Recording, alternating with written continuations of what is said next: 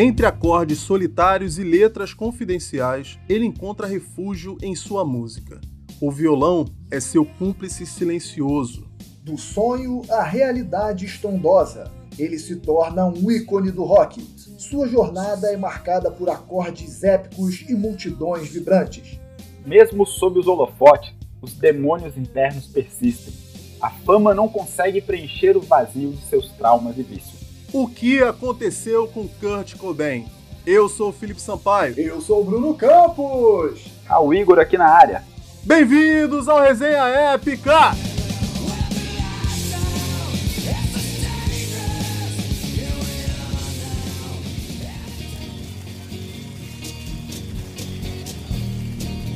Mais um, mais um convidado, Bruno Campos. Estamos aumentando nossa lista de convidados aqui. Convidados é, épicos. É, mais um convidado. Mais um. É isso, especialíssimo, convidado épico. E um convidado que já tá nesse ramo aqui até antes da gente, né? Tava até comentando aqui com, com eles aqui antes né, de começar que quando a gente tava nesse projeto, né? A gente tava planejando ainda como é que ia fazer o Resenha Épica e tal. Comecei a pesquisar podcast de história e achei um podcast chamado Pod História. Fala aí, Ru, fala sobre o Pod História aí pra gente. Ah, cara, prazer. É muito legal estar aqui com vocês, tô felizão, na moral mesmo. E saber, assim, que a gente de alguma forma é, influenciou, inspirou vocês é, é, algo que deixa a gente muito feliz. Ah, a gente começou com, baseado em conversas mesmo, baseado em resenha que a gente tinha, assim, é, lá na casa da minha sogra, né? E a gente sempre falava, pô, se a gente grava isso daqui, dá um podcast muito legal. E aí a gente começou a gravar. Só que, pô, pode história eu vou te contar, cara. Podcast é compromisso, meu querido. Ah, e... é. Realmente. É. Ultimamente a galera anda trabalhando muito e tal, mas, cara, a gente tem que voltar a ter constância na gravação. É curioso que o Resenha Épica nasceu da, da nasceu da, da mesma forma. Ele Sampaio a gente já trabalhava junto, como a gente já citou aqui algumas vezes, e a gente tinha muitas conversas, assim, a gente sempre gostou muito de estudar, de ler, então a gente criava debates espontâneos ali mesmo no ambiente de trabalho, até que um dia, já, a gente já nem trabalhava mais junto, a gente chegou, cara, a gente tinha que voltar a conversar sobre aquelas coisas, pô, vamos gravar isso, como é que vai ser? Foi mais ou menos da mesma forma que o de vocês nasceu, foi também o Resenha Épica. É engraçado até que nessa sessão que a gente trabalhava, né, a gente trabalhava na mesma sala, e vira e mexe chegava um pessoal hum. para tomar um café, tipo assim, pegava um café, sentava e ficava olhando só, a gente, tá ouvindo, ligado? Só ouvindo, vários, vários ouvintes. Mas uma coisa chama atenção aí no, no, que o Raul falou, né, cara? Na casa da sogra, como assim, cara? É, pois é, o meu podcast eu gosto de família. É, o, o Natan, que é meu camarada lá do, do podcast, ele é meu cunhado, sou casado com a irmã dele. E o George e o Gustavo, que estão sempre ali nos episódios também, são amigos de escola do, do Natan. Eu sou um pouco mais velho, né, que ele. E acabaram se tornando meus amigos. Né? O Gustavo foi meu padrinho de casamento. Ah, que maneiro, cara. Que maneiro. Tá tudo é, em casa, então. Tudo em casa. Por isso que vocês não estão conseguindo combinar, então, cara, porque trabalho e família você sabe que é complicado. mas, é. mas, a gente já começou saindo do tema. né? Aqui a gente sempre sai do tema, mas uh, hoje a gente começou cedo. A gente veio falar de Kurt Cobain, né, cara? E... e vai ser um pouquinho diferente esse episódio aqui, né? Claro que a proposta é sempre a mesma, né? Trazer as curiosidades históricas acerca de qualquer coisa, né? E a gente vai provar que a gente consegue fazer isso aqui agora, até com uma biografia, né? Acredito que essa aqui vai ser a primeira biografia que a gente faz, né? E é uma figura super importante, assim, pro rock, né? Pra música e pra mim, inclusive. Eu sou muito fã. Cara, e assim, a, a, biografia do Kurt Cobain, ela se mistura mesmo à biografia do Nirvana e a biografia do movimento grunge. Assim. Sim, exatamente. Grunge é uma das, uma das vertentes do rock que, que nasceu naquela época do, do Kurt Cobain, né? A, a indústria da música estava crescendo muito, várias vertentes, vários músicos, é um, um momento muito grandioso para o rock, assim, né? Surgem vários nomes, várias bandas nesse período. Mas qual o período que a gente está falando? Quando, quando que começa essa história aqui? Cara, sabe como é professor de história? A gente gosta de puxar né, o negócio ali da raiz. Olha, a gente pode situar aí para também não viajar muito a crise do petróleo ali do início dos anos 70, que influenciou a, a economia, né? A economia entra em colapso, no caso o mundo capitalista. Sim. E aí surge por aí, Inglaterra, Estados Unidos, as bandas de punk. O grunge é um, um, tem uma ligação direta ali com, com o punk, né? Então a gente está falando, perdão, a gente está falando aí entre os anos 80 e 90. Final dos anos 80 e início dos anos 90.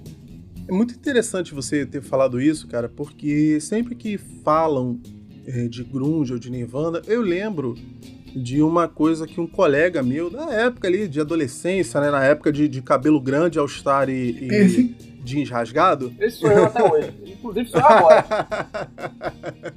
então, mas assim, o gosto não mudou, não. Só, só mudou a forma como eu externo ele, né? Mas. A forma como tu se veste. De... Senão tua mulher te bota é, na... mas... te aperta aí com a roupa. É, tá. Mas, mas assim, é, dessa época eu tenho uma lembrança de um colega, né, falando. É, um, uma, ele resumiu o, o, Nirvana e o movimento grunge de uma maneira muito curta que eu acho, acho muito eficiente. Ele falou assim, cara, o grunge é o punk do Kurt Cobain. Porque, porque você vê que assim tem muita dá para fazer muitas associações, né, entre os dois movimentos, assim, tem, tem a gente consegue ligar os dois por muitas coisas, é, tem o sentimento de faça você mesmo, né, o pessoal que é, não tinha tantas condições, vamos dizer assim, né, não era tão erudito, né, não entendia tanto de teoria musical, mas podia fazer uma música ali usando power chords, né, uns acordes mais simples, tal, fazendo um barulho, né, é, essa essa revolta contra o sistema, né? Isso tudo tá presente no, no, no, grunge também, né, cara? Principalmente no Nirvana, né? O, o Kurt, que ele até começou com bandas que tocavam punk, né? Inclusive. Ah, o, cara, é, o Nirvana é o Kurt, é, é ele, né? A, uhum. Ele é quem fazia as melodias, as letras, e quem demitiu os bateristas com carro, a pistola também. Ele é a essência, ele é a essência da parada, né? É. E, e, assim, na verdade, os caras do Nirvana, eles são os caipiras lá de uma cidade madeireira do interior, né? Eles fizeram Sim. certo esforço assim, para ser aceitos nesse meio punk quando eles se mudam para Olímpia, né? Mais próximo à, cidade de Seattle, que fica em Washington, né? Nos Estados Unidos. Seattle é o berço do, do grunge, né? Não dá para falar de, de grunge sem falar de Seattle.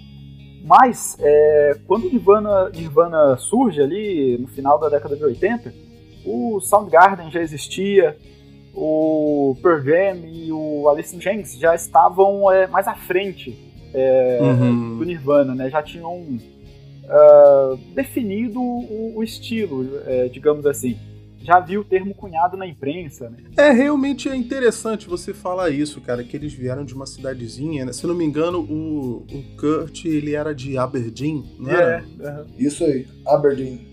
E, cara, esse cara, ele, ele era muito conturbado, né? Ele teve muitos problemas desde a infância, né? Pô. É, ele que é um símbolo ali da, da geração X, né? Que já é vista como uma geração que tem muitos problemas, né? Cara, ele tem exatamente a idade que mais ou menos meus pais têm. Uhum. Enfim, ele, ele nasceu na mesma época, né? Ele teria, no caso, a mesma época. É, nasceu nos anos 70, que né? nasceu imersa nessa, né, nesse momento de contracultura, né?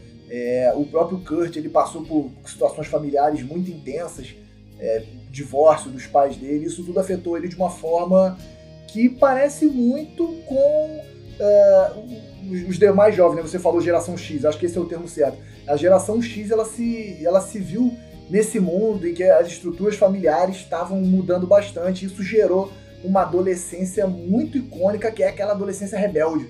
Né? Essas roupas aí que o Felipe Sampaio falou, mas vem muito dessa época como forma de desafio ao sistema, né? De desafio ao ah. convencional, contra a família, contra aquela coisa tradicional, quadrada. Eu acho que tem muito a ver com isso também. Sim, é, num plano mais, mais amplo, nós temos a crise do petróleo e temos também a Guerra Fria. É, nós viemos aí de um século XX que é, existiu quase que em convulsão, né? Primeira, hum. Segunda Guerra, Guerra Fria, e aí, quase nos anos 60. quase apocalipse. nos anos 60 teve lá o, o movimento de contracultura da era hippie, que era tudo sim, paz sim. e amor. Hum. Só que logo na década seguinte, dos anos 70, isso acabou morrendo, porque a crise do petróleo tirou o pior do que existia nas pessoas, né? A, a rivalidade, a, aquele discurso de paz e amor, ele acaba ficando perdido, dissolvido, né? E os anos 80 é, é, herdaram muito disso do, da década anterior, né? Dessa, é, dessa resignação é, é diante do, dos problemas, o, o, medo do apocalipse nuclear ainda existia. E falando agora mais de maneira específica, a cidade do, do Kurt era uma currutelazinha, assim, um, um, um canto, né? É, acho que talvez currutela seja exagero, mas um, uma cidade do interior de, de, madeireiros que estava em decadência. As árvores, né, o, o, o negócio madeireiro já vinha em decadência há pelo menos uma década. Sim, nas próprias entrevistas do Kurt, quando ele ainda era vivo, obviamente, né, ele falava que a cidade dele era deprimente, né, que ele sempre quis sair de lá justamente para poder buscar os sonhos dele, né, que era uma cidade muito opressiva, por ser muito pequena, muito pacata, tradicional. E eu li um artigo que falava assim que a cidade era cheia de bordel para tudo quanto é lado, tinha muita igreja também, que é meio que um sinal de desespero. Né? Controverso. Né? Controverso. Aquela pseudo-moral, né, que a gente, a gente conhece bem, né?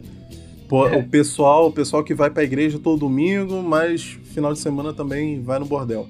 É, e o Kurt, ele era uma. Ele sempre foi uma figura meio controversa. É, alguns dizem que ele era até diagnosticado né, com TDAH, né? Na época nem tinha esse termo, se eu não me engano, né? Era, era hiperativo. hiperativo, hiperativo né? É, e alguns dizem que os pais medicaram ele já desde, desde novo, isso pode ter alterado a personalidade dele tudo, mas assim, é, o que é certo é que o, o, o, divórcio realmente influenciou muito. Né? Esse divórcio, divórcio dos pais dele ocorreu quando ele tinha 9 anos ainda, era muito sim, novo, né? E ele fala, eu vi mais de uma entrevista dele falando que era muito difícil ele lidar com isso, principalmente assim, que ele tinha muita vergonha por ser pelos pais dele estarem separados, assim, para você ver, né, é, aquelas normas sociais, né, que, que as pessoas têm que seguir, senão é, ela, elas sofrem bullying, né, ele era zoado na escola tal. Olha só que, o, você para pra pensar, assim, a parada tão absurda, né, tão cruel, né, a criança ri da outra porque os pais dela são separados, né. Mas isso, pô, influencia muito na personalidade da pessoa, né? E provavelmente ele já tinha uma predisposição, né, para problemas é, psicológicos, isso piorou muito. E com o tempo ele foi criando assim uma, uma é, personalidade mais fechada, né? O, o pai dele começou, é, se casou com outra mulher que já tinha filhos, teve outros filhos também. Ele começou a se sentir de lado. A mãe dele também começou um relacionamento com um cara que era abusivo, que batia nela. Ele presenciou, inclusive, o cara quebrar o braço dela na frente dele e tudo.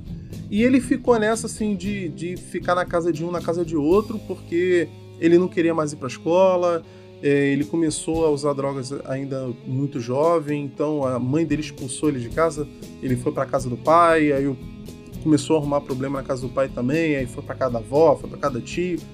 Ficou indo assim de casa em casa, dormindo na, no sofá de amigos. Então foi, foi uma juventude muito conturbada dele. Cara, é. E, e é um ciclo que vai é, seguir ele por toda a vida.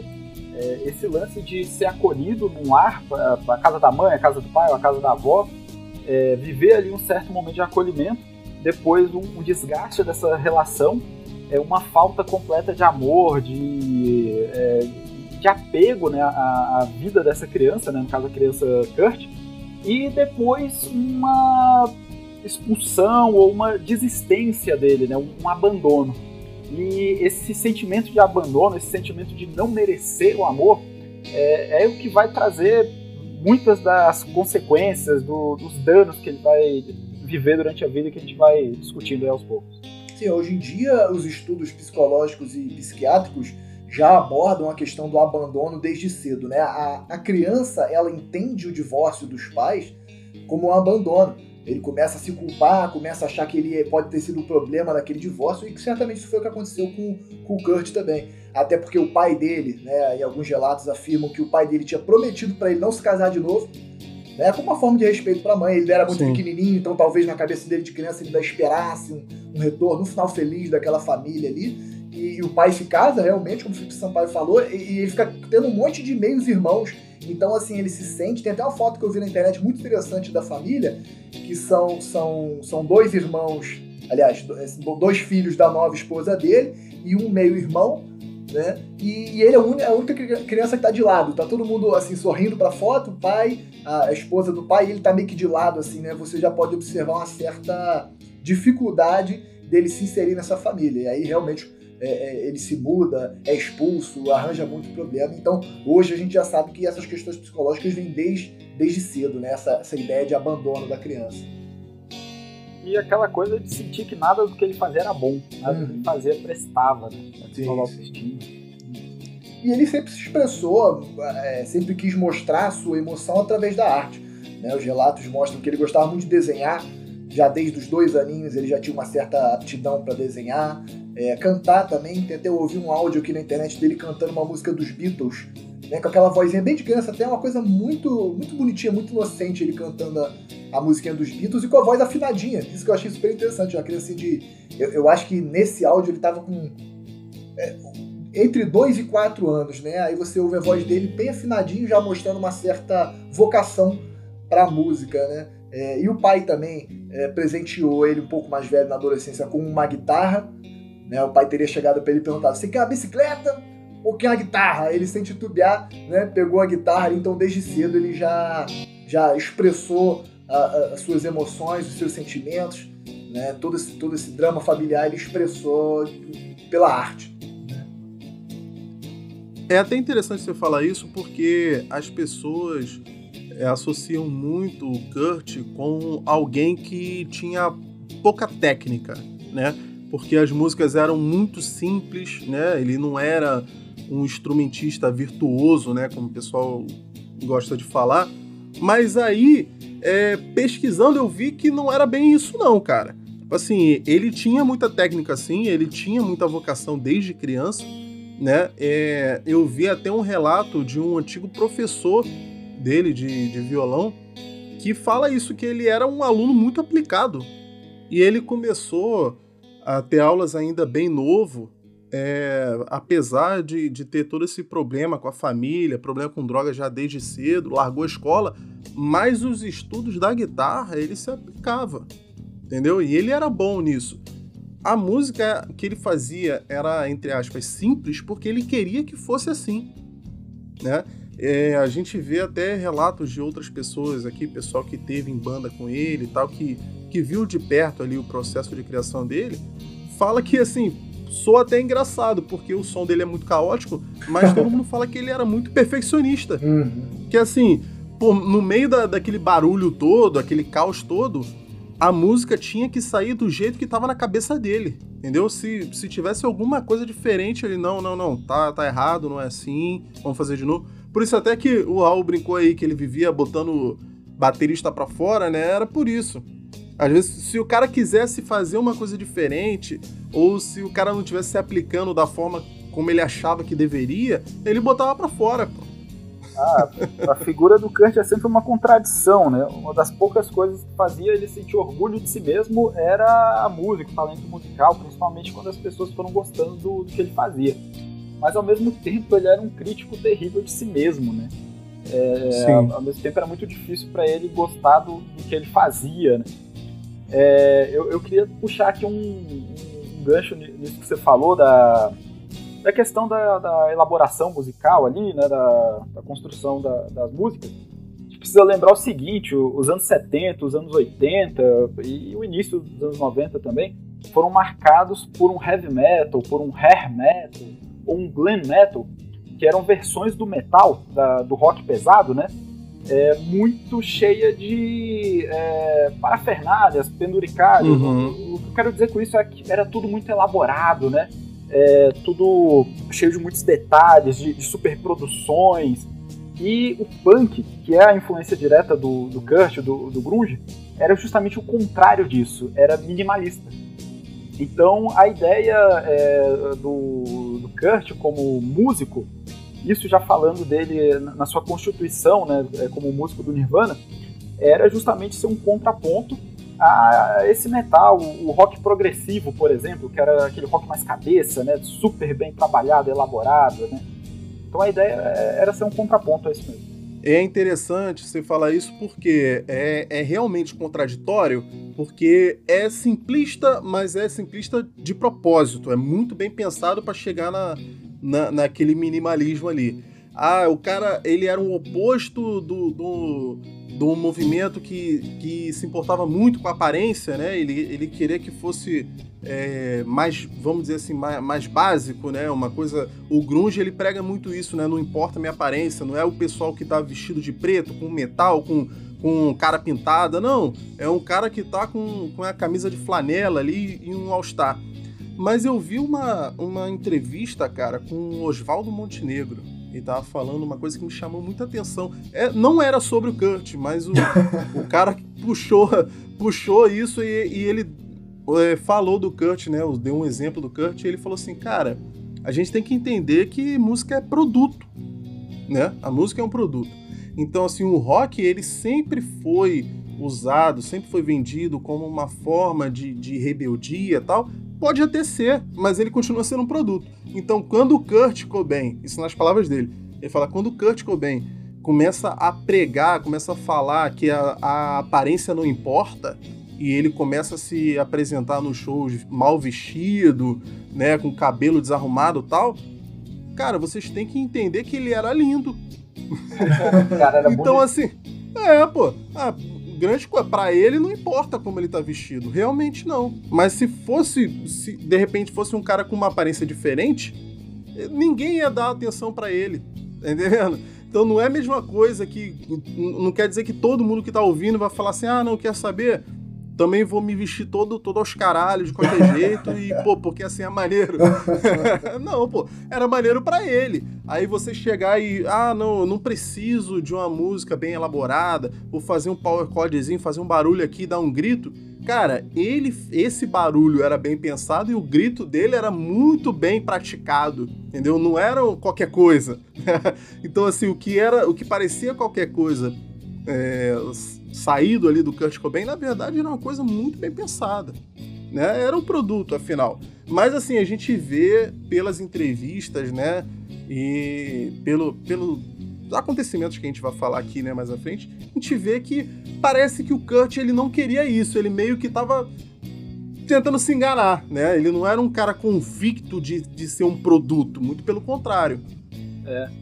Cara, e, e, tem aquela questão assim do underground e do mainstream. É, não sei, os nossos ouvintes eles estão familiarizados com esses termos, então eu vou dar uma explicada é, básica. Sim, por favor, por favor porque até eu mesmo não, eu, não, eu não manjo muito desses termos de rock, eu não sei muito a fundo. Pode me, me explica aí. Não se fala não se fala muito sobre isso no colégio de freiras, né? É, ah, começou. Depois eu falo sobre isso. ah, cara. Ai, meu Deus. Pois é. O, o lance é o seguinte, né? No, falando do mundo musical, mas isso pode ser extrapolado, é, existe um tipo de artista, um tipo de grupo musical que ele é muito fiel a, a uma ideologia, a um tipo de é, conduta e a ideia é fazer músicas, é falar é, realmente o que pensa, é, não se preocupar com filtros comerciais para aquela música e ser autêntico, né? E não se importar se vai é, estourar ou não com isso. É, e o mainstream, é, resumindo de maneira bem simplista, é mais ou menos aquilo que faz sucesso, aquilo que rompe o que a gente pode chamar de bolha, né? O, o que uhum. sai ali só de um círculo menor de, de fãs, de, é, de pessoas que gostam ali de um determinado estilo musical e que acaba tocando é, pessoas de, de, vários tipos de estilo, gostos musicais diferentes até. E aproveitando também esse assunto, o punk, por exemplo, tinha certas regras muito rígidas de conduta até, o que é algo muito contraditório, porque eles criticavam muito a sociedade, os padrões sociais, né, a, o normal, digamos assim, mas para você ser punk, você tinha que se vestir de uma maneira, você tinha que falar de uma maneira e escutar um tipo de música. Um, um, um grupo que, que saía do underground, é, conseguia um certo sucesso, contrato com a gravadora, ia para o mainstream, ele passava muitas vezes a ser odiado automaticamente. Né? É, e o Nirvana se insere justamente nesse sentido. É, aí entra na, naquela famosa na, naquela famosa história, né, do ah, você curte punk? Então fala o nome de três bandas punks aí, então. Se fosse uma obrigação, né? Isso aí, isso aí é uma coisa que a gente vê em todo o cenário do rock, né? Todo mundo que já teve né, no, em, nesse meio, né, que curtiu esse tipo de som, teve todo mundo que foi da, da galerinha roqueira da escola, né, que é. ficava na, na, praça ali tomando vinho barato, ouvindo rock, já passou por isso, né? Ah, você tá com uma camisa do Nirvana? Qual, qual que é o melhor CD para você, então? Qual, você conhece a música em que tal? ano foi lançado o álbum Você tal, já né? ouviu né? a demo que ele, que ele lançou antes do, do álbum Bleach? Não? Ah, então você é pose. É, o cara, o cara tinha que ser especialista, né? É. Mano, roqueiro é chato. Punk era chato? Hum. Eles eram chatos? Roqueiro. Chatos. Ah, tá. Entendi. Não, roqueiro é chato, mano. Ah, eu roqueiro é chato, mano. Eu tô aqui com a minha camisa do Anthrax, minha calça jeans com os buracos do All-Star, tá ligado? E eu fui trabalhar assim. E, e aí, o, o rolê é que, tipo, não se pode mudar o estilo, experimentar é meio complicado, a galera rejeita. Então, cara, se faz é, alguns tipos de estilos de, de, música, de metal, por exemplo, há 30 anos do mesmo jeito, sabe? E não, não há esperança de uma mudança. Isso é outra coisa que o Oswaldo Montenegro fala, né, é, nessa entrevista também. Ele fala assim, pô, pelo amor de Deus, pessoal, vocês ainda acham que um cara vestido de preto que tira foto fazendo cara de mal é revolucionário, pô, se você acha isso, você tá completamente errado. Eles fazem isso há 40 anos. É, talvez tenha sido revolucionário quando começou, né? No auge da contracultura ali, realmente se vestir dessa forma era algo contrário à tradição, né? Hoje em dia você já tem toda uma tradição, como você está falando, dentro das próprias tribos do rock, o pessoal tem as suas normas de cada uma das suas vertentes, né? Como se vestir, como se comportar. É, e só me defendendo aqui, agora que eu tô com a minha oportunidade de me defender, que você ah, falou começou, aí. Começou. Que você falou aí, ah, o pessoal do, do, do grupozinho de rock que se encontrava para beber bebida barata e falar sobre a revolução, como iam mudar o mundo e tudo mais. Eu tenho certeza que você fazia parte desse grupo. Você falou isso aí por experiência Lógico. Pessoal. Eu falo é, lógico. Não, não, é. não tô te julgando, não. Eu, tenho, tô... eu tenho lugar de fala. Isso, lugar eu de posso, fala. Eu, não, posso falar mal. Eu não tô te julgando, não. Eu tô falando que você fazia parte disso. E aí o, o, outro lado, eu não fazia parte, né? Como vocês já deixaram claro aí, ah, colégio de freio, não escutava rock. Então, se você quê. falar é preconceito. É porque. Não, peraí, cara. É porque eu já fazia parte de uma outra tribo, né? Você tinha a tua tribo do rock. É, eu já fazia basquete desde cedo. Então a galera do basquete meio que o negócio era importar a cultura americana, só que do hip hop. Né? E aí meio que a minha tribo impunha isso. Aí eu tinha que usar também camisa de basquete, quer dizer, não era obrigado, mas era ali o meu meio. Então realmente eu não, eu não tive muito essa fase do rock, essa fase do rebelde. Eu acho que eu, eu, eu me ressinto um pouco por isso. Eu, eu, eu vi muitos amigos passando por essa fase e é, exercendo a arte, né, se expressando através da arte, que foi uma coisa que eu nunca fiz. Por exemplo, eu não sei tocar nenhum instrumento. É algo que talvez se eu tivesse me Ah, mas eu também não. É, eu tô tentando desde os 12 anos. Não, tu toca guitarra assim. Mas tu, tem não, três, ainda... tu tem três guitarras em casa? tá, é de enfeite, tá na parede de enfeite. Não... Três? Sim. então, tá você é poser. Então você é poser. eu sou, cara, infelizmente. Eu não sei o nome, o, o nome do tio avô do Kurt Cobain, cara. Pose. É. Pô, cara, tem uma música do Rolling Stones que chama Street Fight Man, que ele fala justamente isso, né? O que pode um jovem garoto a não ser escrever uma música. Hum. Cara, e arte é isso. É, o rock ou qualquer outra expressão de arte é uma comunicação entre um artista e seu público e o jeito como esse público, quem vai ser esse público, é, é, isso aí muitas vezes é, sai do controle do artista. É, o rock não deixa de ser isso. É, é, alguém que faz uma crítica, que, que tem uma postura. E a revolução ela é pessoal, né? A revolução é, é cada um. Pô, falou bonito.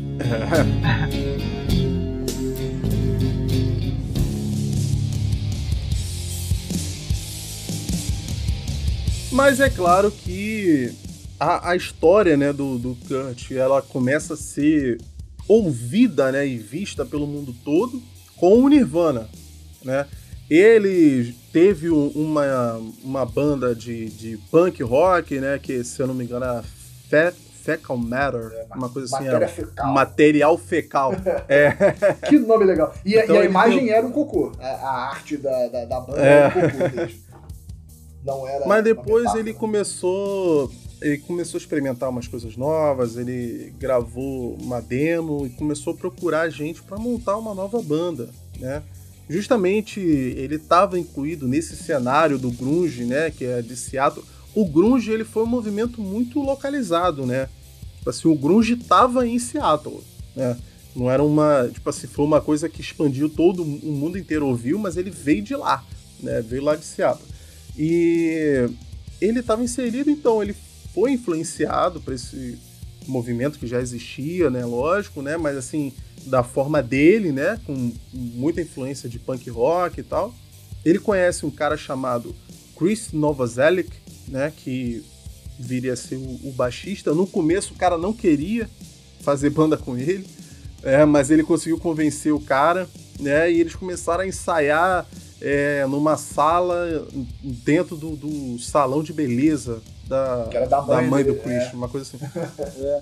Eles eram amigos de longa data. Né? E permaneceram juntos até full, né? Diferente dos bateristas que toda hora trocava, eles dois eram a essência da banda, né? O Kurt e o Novoselic, eles permaneceram juntos até o final. Aí. E os dois, assim, é, eu não conheço tanto a, a parte do, do Christ, mas, é, cara, os dois eram malucos, completamente pirados, né? Pessoas inconsequentes que viviam, assim, um, um estilo de vida provavelmente deixavam chocados ali o, a galera lá da cidadezinha de, de Aberdeen, né? Eram os adolescentes mais fracos da época, da década de 60 é. 70. É, o, o, o Kurt, ele nessa época aí de adolescente, ele ia um pouco mais além né, que a gente, né, que deixou o cabelo crescer e bebia vinho, ele, ele fazia muito mais do que isso, né? Ele largou a escola, ele pichava carro, pichava a parede dos outros. Ele diz ele que morou um tempo na rua, né? Eu até vi aqui que num livro é, o Chris ele dá uma entrevista, né? Eu esqueci qual dos livros é, mas enfim, o Chris fala que isso era meio que um revisionismo dele, não foi bem assim que aconteceu, mas ele dizia que até chegou a morar embaixo de uma ponte. Foi quando ele escreveu o Something in the Way, que é uma música foda, foda de. Nossa, quantas vezes eu chorei ouvindo essa música. Cara, eu já falei aqui. É, é, eu, eu, não, eu não sou de me emocionar, por exemplo, com filme. Nunca me emocionei com filme, né? Como a maioria das pessoas é, todo, acho que todo mundo teve um, pelo menos um filme que se emocionou, né? O cara vê o Marley e eu e chora. Tipo assim, eu, isso nunca aconteceu comigo. Agora com música, nossa, meu irmão, essa é uma das músicas que batia doído em mim, que eu ficava na merda, na bad.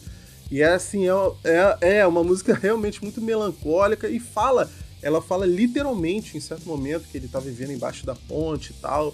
Aí ele até dá o endereço da ponte, numa entrevista ele fala que era a ponte do Rio tal, esqueci agora, não sei de cabeça, né? Mas aí depois o Chris fala isso, não, cara, isso aí ele ele pode até acreditar que isso é real, mas isso não aconteceu não. Essa ponte aí não tem nem como ele ficar lá embaixo. A, a maré sobe muito e, pô, ele ia ficar molhado toda noite. Ele fala esse tipo de coisa é. assim. mas assim, ele pode, ter, ele pode ter aumentado um pouco a história, mas assim, ele era um cara é, realmente um adolescente muito difícil, né? É, esse, esse, início da banda aí, ele tinha o quê? 18 anos, né? Foi em 85. Ele devia ter uns 18, 19 no máximo. Ele tinha largado a escola, já, já usava algumas drogas mais pesadas. Então, assim, ele era um cara problemático. É. Cara, é, isso aí que a gente falou da história da ponte é algo que o Kurt fazia muito. Ele criou um personagem de si mesmo, né? Talvez Sim. porque fosse parecer mais descolado. E aí ele ia muito fundo nas experiências de vida que ele teve. E ele exagerava. Eu acho que talvez seja essa palavra mesmo, a, a, muito do que ele viveu para extrair o máximo de sentimento daquilo. A tristeza dele, a decepção, o, o, às vezes ele parecia meio é, chateado, assim, é, com raiva até. Isso parece ser muito autêntico, né? É, é da, uhum. da, vida dele. É, o, o Nirvana, o iníciozinho dele é ali por 87, que é quando o o Kurt vai morar com, com uma namorada, né, a Tracy, e o, o Christie também arruma uma namorada, a Sally, e meio que assim, os caras vão tentar a música, eles querem aquilo mesmo para a vida deles vão até as últimas consequências. E essas namoradas que elas é que vão fazer um papel importante assim no sentido de dar um, um suporte. Elas é que trabalhavam no pesado mesmo assim para sustentar a casa os caras ficavam ali em serviço de meio período, ou nem trabalhando nada e, e tentando a música. Né? Esse iníciozinho ali, entre 87 e 89 foi assim. Eu vi que essa relação dele com a Tracy é realmente como você falou, ela, ela trabalhava mais, bancada em casa, e os horários deles acabavam que nem se coincidiam tanto, porque ele dormia até tarde, ficava até tarde uh, escrevendo as músicas dele, né, buscando a sua arte, e aí se, se, se correspondiam, pelo menos durante a semana, assim, através de bilhetinhos. Né? Ela acordava mais cedo para sair pro trabalho e anotava as coisas que ele tinha para fazer em casa. Ela tinha um monte de bicho de estimação, ele ajudava a, a, a cuidar também. E como você falou a história da ponte, que pode ter sido uma experiência pessoal dele que inspirou a música, é, tem uma outra música também famosa dele que supostamente foi inspirada nessa namorada, a Tracy Marander. Ele escreveu a música About a Girl. Né, que eu, eu, vou, eu vou confessar, cara, eu li aqui algumas legendas da legenda, li a letra de alguma das músicas deles e elas são bem subjetivas, abstratas, vamos colocar assim. Né? Mas nessa música você consegue ver nitidamente que ele está falando de uma garota, até porque o nome da música é sobre uma garota, Bala Girl, e que supostamente teria sido inspirado nessa namorada dele. Né? E ela mesma no depoimento já bem mais para frente, bem mais velha, ela, ela, ela disse que não sabia que tinha sido inspirado nela, né? Que ela passou a saber bem mais para frente.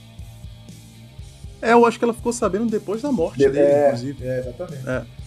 Ela ficou sabendo através dessas biografias dele e tal. E assim, é bem nítido, assim. Eu não sei se ele. É, ele muito provavelmente era sobre ela mesmo, mas uhum. assim, é nítido que ele tá falando sobre um relacionamento muito parecido com o que foi, né? Sim, sim. É, entre eles dois. E, cara, é bem interessante você, vocês dois citarem isso, né? Um, um falou que ele exprimia muito sentimento, né? E, e, o outro falou que era abstrato as letras. As músicas dele são muito sobre isso, né? São muito sobre transmitir sentimentos. Sim, sim. É, e eu acho que é, é isso que fez ele, ele se diferenciar, assim. Ele conseguia transmitir muito sentimento através dessas é, reais extrapolações mesmo, né? Talvez não fossem nem exagero para ele, né? Mas a gente sabe, né? Ou, assim, é, algumas pessoas sabem, quem, quem passa por, por esse tipo de problema ou que vê de perto assim, um, um parente que tem algum tipo de problema, como depressão, por exemplo, vê que às vezes é a pessoa ela tem um sentimento muito extrapolado, uhum. né? Acontece uma coisa ruim com ela, ela acha que tipo assim não existe saída, né? Tudo tudo é horrível, não tem saída e a pessoa não consegue controlar isso. Talvez fosse intencional, talvez não, talvez ele visse as coisas dessa forma mesmo, né? É bem provável, né?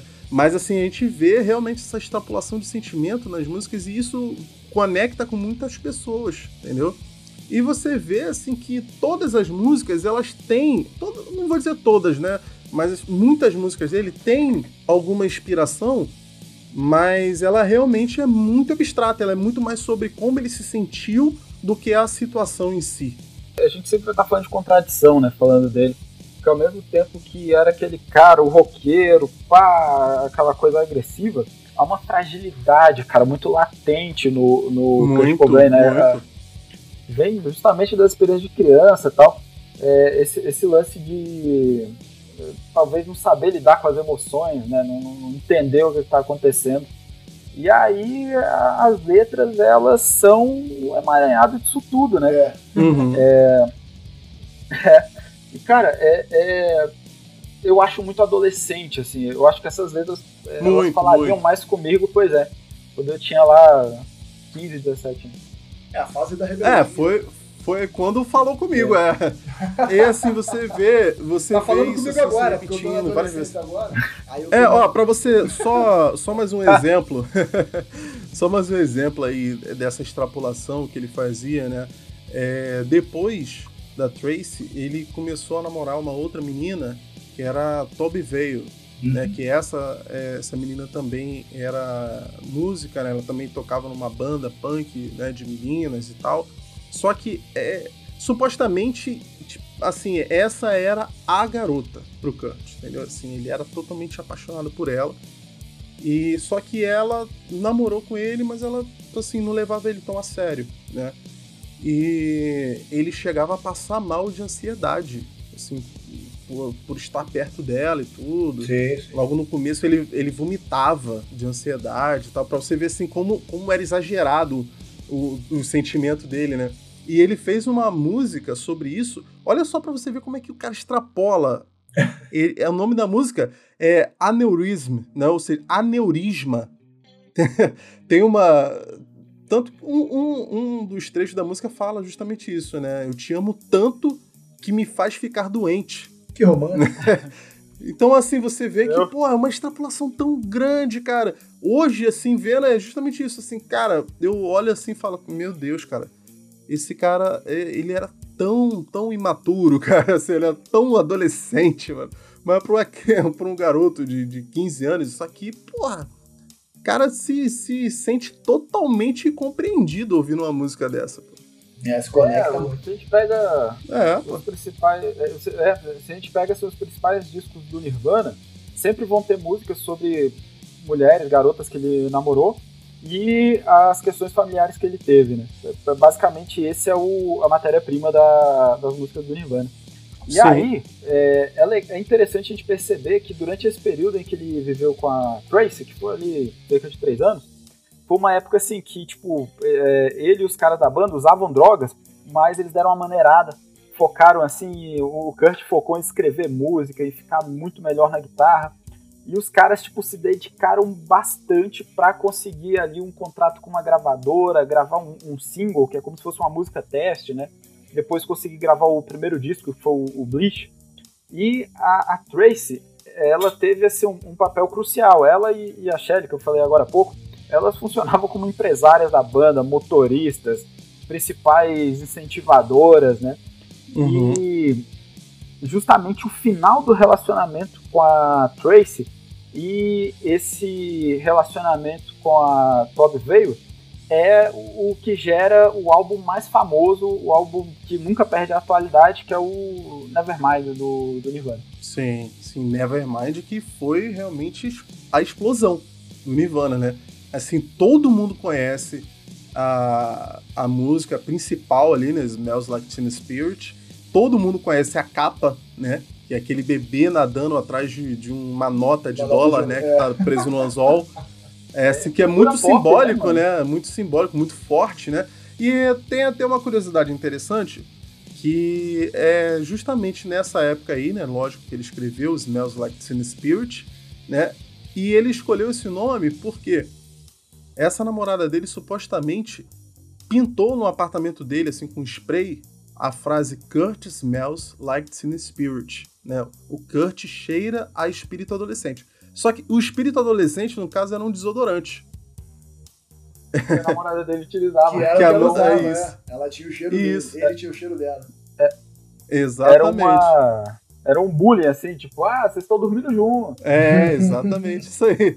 Aí é daí que veio. Só que assim, é, cheira, cheira a espírito adolescente, ou fede a espírito adolescente, gerou um outro entendimento, né, em quem viu isso aí, né? Tipo Assim, tá, é, parece muito mais profundo do que realmente é, na verdade. É, mas tu falar isso pra uma pessoa Ah, de cara. 20 anos que ela tem cheiro de adolescente, e o cara vai pensar, nossa, realmente, olha como eu sou uma alma livre, né? Ela tá querendo dizer muito mais do que só o cheiro, na verdade é uma coisa mais profunda. E aí inspirou. Cara, olha só, olha só o cara se denunciando, cara, denunciando a idade aí, não, chamando uma pessoa de 20 anos de adolescente, é, cara. Não, mas eu passei na, a, a crise hoje dos 30, foi com 20. Eu tô agora na crise dos 40, com 30. Pô, eu tô, eu tô, nos 32, cara. Aí, eu... Fico, quando é que eu vou largar adolescente? Caraca, os millennials aí, ó. Ai, cara, eu falo isso, mas eu sou vice-diretor da escola que eu trabalho. Olha aí. Pô, cara, eu queria, tipo eu queria que o vice-diretor da, da escola fosse assim igual a você, cara. Cara cabeludo com camisa de banda. Pô, seria bem melhor. No colégio de freira que eu estudei, jamais seria. Seria no mínimo um padre, né? ou, ou, provavelmente não, né? Ou provavelmente aí eu seria pagodeiro só pra ser do contra também. Ah, né? é verdade. Provavelmente. Essa oportunidade de gostar do padre. Nada contra o pagode também, cara. É... Mano, eu particularmente eu gosto de tudo, mano. Música é prazer, sabe? É, claro. Mas, voltando aí ao, ao Nirvana, é, o, o, lance é que o, o Kurt, com a, primeira namorada, ele tinha assim um, um, um aconchego, né? Um, uma coisa que ele é, nunca talvez tinha tido antes, nem ou teve nos anos da primeira infância, né? Quase maternal. Com a assim, Todd veio, é, cara, muito maternal com a, a, outra namorada, a Todd veio, era o contrário, ela era feminista, ela não queria é, aceitar uma convenção assim social que se chamava namoro, né? Uhum. É, pra, pra ela isso era até degradante. E isso deixava o Kurt assim, é, talvez mais apaixonado ainda, sofrendo né, com, com, com esse, com, com, esse amor, com essa. É, como é que fala quando um amor assim, ele não é correspondido? É amor não correspondido, né mesmo?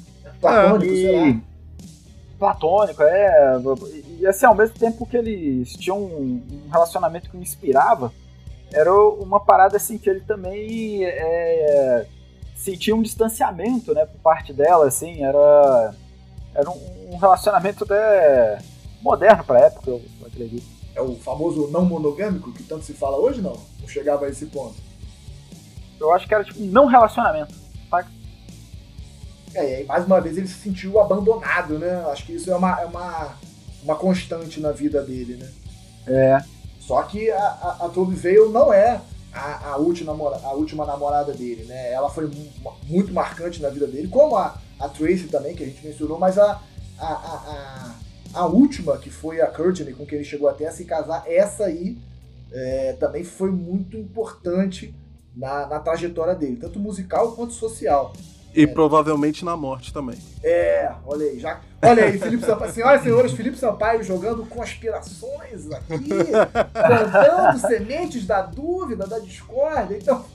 então cara, eu deixo claro que só tem uma conspiração que eu acredito, cara. Ah. Só tem uma. E a gente vai falar dela hoje. Hoje. Olha aí, que, que excelente oportunidade para se estar ouvindo resenha épica, senhores. Olha aí, a única conspiração que o Felipe Sampaio acredita.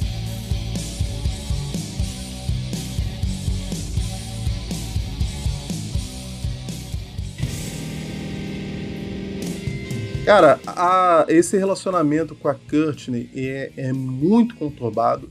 E assim, provavelmente ele estava justamente tentando achar é, essa mulher idealizada, né? Porque ele queria alguém que fosse do ramo, né? Ele, ele é, muito provavelmente ele era tão perdidamente apaixonado pela Toby Vey porque eles tinham muito em comum, né? Ela também é, gostava de música, gostava de criar, né, tal, e ele queria isso, mas ao mesmo tempo ele queria aquele acalento, né, como a gente já falou.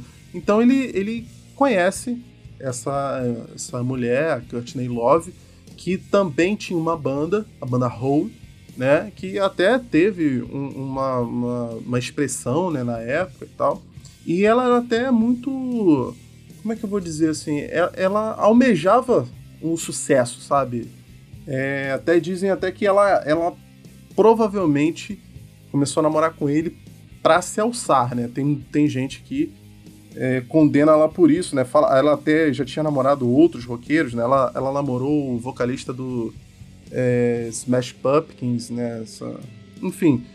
É, e esse relacionamento deles era muito difícil, por quê? Ele já tinha, ele tinha começado a usar drogas mais pesadas, né, como eu tinha dito antes, E uma das desculpas que ele dava é que ele tinha dores de estômago absurdas que nenhum médico conseguia resolver, né? Ele tomava vários remédios e nada resolvia. E ele dizia que a única coisa que amenizava era o uso da heroína, né? Que é uma droga pesadíssima. Pesadíssimo. Né? E ela também fazia uso da mesma droga. Né? Então isso deixava o relacionamento muito difícil. O, louco assim da história do, do Kurt, do Nirvana, é que ele batalharam pra caramba, assim, pra conquistar o espaço, né? E aí, quando sai o Nevermind, assim, que, porra, ele estoura e começa a vender pra caramba, o, o Kurt, ele entra numa, assim, numa espiral de autodestruição, né? De, de, é. É, de, de auto... É, sabotagem, né? De, de auto-sabotagem, é. E começa a afundar, cara. E, assim é, é, curioso porque os momentos de sucesso do, do Kurt, os, os, passos em direção ao sucesso, eles são seguidos de momentos de é, extrema autodestruição e, e é, é o contraditório, né, que sempre vai aparecendo, que eu já falei. O Nevermind, de 1991, vende pra caramba. Eu acho que talvez seja um dos discos mais importantes da história do rock, da música. Na época vendeu até mais e... que Elvis Presley. E ele, durante um tempo, durante uns anos, se eu não me engano. E ele se Não, ele tava sendo disso, mais ouvido. É, ele tava sendo mais ouvido que o Michael, Michael Jackson. Isso, fa... Ei, acho que eu falei errado, falei Elvis, mas era isso mesmo, Michael. Mike... Né? É, Michael é, Jackson. Michael Jackson, ele vendeu, ele tirou do... um, dois anos, ele vendeu mais discos até. Eu acho que é, Teen Spirit tirou uma música do Michael, né? Do primeiro lugar, lá da música mais ouvida. E, e aí o, o que que rola? Ele conhece a, a Kirchner justamente nesse é, momento aí que pô, Nirvana deu certo, excursão pela Europa, pá, vendendo disco pra caramba. Só que também é um momento de, é, de, de, autodestrutivo, né? Um momento de, de decadência profunda do, do Kurt. Mas é, lembrei aqui de uma coisa que vocês falaram. Cara, em 91, nesse momento em que o Nevermind ainda não tinha emplacado assim, mas já estava pronto, pá, o Hole era uma banda maior do que o Nirvana. O Nevermind vai mudar as coisas. Ah, até que antes, né, realmente antes do Nevermind, é, eu vi aqui nesses documentários que a Courtney ela fazia questão, assim, ela exigia das gravadoras que ela ganhasse mais do que ele. Né? Isso era uma questão para ela. Né? Ela, ela queria, ela fazia de tudo para ganhar mais do que ele. E a gente também não pode é, deixar de lado que, cara, o, o, eram dois artistas, né? É, um de alguma forma influenciou, enriqueceu, é, esteve presente ali na, nas composições, tanto de letras quanto de músicas um, um, do outro. Eu acho que de modo geral, quando um casal, os dois têm a mesma profissão, tem, se não tiver muita cabeça, sentar e conversar, em algum momento um vai competir com o outro, sabe? Eu, eu tenho para mim isso. Quando as duas pessoas é. trabalham com a mesma coisa, isso é comum de acontecer. E pode ter, pode ter acontecido com eles, até por isso que você tá falando essa questão de, ah, ela tinha que ganhar mais que ele. Por que, fazia tanta é. questão disso, né? Não sei. É. E, cara, eu acho que os dois eram péssimas influências um pro outro também. é. na, na escola na escola a gente tem assim aquele, aqueles dois garotos que são amigos que a gente tem que trocar eles de sala, botar um em, em cada sala, porque se eles ficam juntos eles não dá trabalho. Aí você troca de sala se eles dão menos trabalho. Pois é, eu, eu, acho que era por aí. O, o Kurt, é, cara, esse problema de estômago dele, essa doença, era também fruto de um completo desleixo com o si mesmo, né? Ele se preocupava com as mãos em tocar guitarra, mas, pô, ele não comia direito, né? Não tinha praticamente Sim. higiene bucal, não tomava banho direito. E tu vai ver o cara, o cara é lindo, pô. Sei lá, os vídeos dele tocando quatro dias sem tomar banho, cara. É bonito, não, eu não ligo pra aparência, cara, lindo. Assim é fácil. Quem dera eu não, não ligar pra aparência assim. Pois é. Não, tem, tem música que fala sobre isso também, né, cara? Que, tem música que fala que ele ele estava se mantendo só com antiácidos e, e. Como é? Eu esqueci agora, mas era chá e antiácidos, um negócio assim. Ele, ele realmente era muito desleixado. Mas além disso, cara, é... também tem a questão de ele tá procurando uma desculpa, né? Pra estar tá usando a droga, né? Às vezes, assim, pô, sei lá, o cara podia ter uma azia, qualquer alguma coisa assim Porque eu vi numa entrevista ele falando isso, ah, nenhum médico consegue descobrir o que eu tenho, é, nenhum remédio adianta, porque esses médicos, eles, ele faz até tipo uma crítica duríssima, assim, que ah, esses médicos, eles não são, eles não estão aí para ajudar a gente, eles só querem vender remédios, que não sei o quê, que ninguém entende é, o suficientemente bem como é que é o funcionamento do, do estômago e tal, e eles vêm com essa história de. É, como é que é? De colo irritado, sei lá, de, de. Enfim, ele fala um termo assim, mas pô, é um termo totalmente genérico, no, no fundo eles nem não sabem é, o que está acontecendo foi gastrite comigo. que ele falou que tinha, não? Não, não, era síndrome do colo irritado, um negócio assim, síndrome do, do, Sei lá. Alguém aí que tá ouvindo aí, comenta aí pra gente aí qual que é essa síndrome. Ou Mas assim, ele. É. Ele fala isso que, tipo assim, ah, isso é um termo genérico, entendeu? Porque eles não sabem o que eu tenho. E eles dizem que uma dor como eu tenho deveria ser uma úlcera, mas eu não tenho úlcera. Eu acho que ele devia ter uma gastritezinha qualquer, porque ele se alimentava mal e ele usava isso como desculpa, né, para é. usar droga. Até porque não foi a primeira ah, vez que, que, ele, foi... que, ele, usou desculpas para usar droga. Eu li um relato aqui que também, bem cedo, na adolescência, quando ele começou a fumar maconha, ele também tinha uma, uma suposta justificativa de que ajudava ele a se concentrar, a relaxar para estudar e se preparar nas músicas. Né? É, então, um problema psicológico. Também, também é uma constante, né? Ele vai inventar uma desculpa ali para sentir, entre aspas, menos pior, né? sei, ou não. Pô, é até porque fumar maconha pra se concentrar, puta que pariu. Escolhe uma desculpa melhor, né? é, pô... Deixa letárgico, né? Mas, é, mas, pô, eu acho que essa negligência com o corpo, assim, acabou deixando esse problema dele crônico mesmo, assim. É, é, elevou isso a um nível insuportável. E aí eu acho que a droga, a heroína principalmente, que foi a droga que acabou com ele, né, a partir ali do início dos anos 90, era justamente uma fuga dos dois, pô, da, da dor física e da dor emocional também, do, do, dos problemas familiares com os pais tal, a questão do, do amor, essa relação conflituosa que ele tinha. Inclusive, assim, os momentos de sobriedade eu acho que eram os difíceis para ele, né? Porque ele tinha que encarar o que aconteceu enquanto ele estava chapado. Não, sem falar que é, se fala muito que ele meio que ficou frustrado com o resultado do próprio. da própria fama, né? Porque, mais uma vez, né? É, a gente vai repetir aqui, ele era muito contraditório. ele era muito contraditório porque, é, ao mesmo tempo que ele batalhou muito para ser famoso, ele era muito exigente com as músicas dele e tem gente até que diz que, pô, ele ligava pra MTV para reclamar que, tipo, ah, essa semana vocês não passaram é, os meus clipes o suficiente e tal.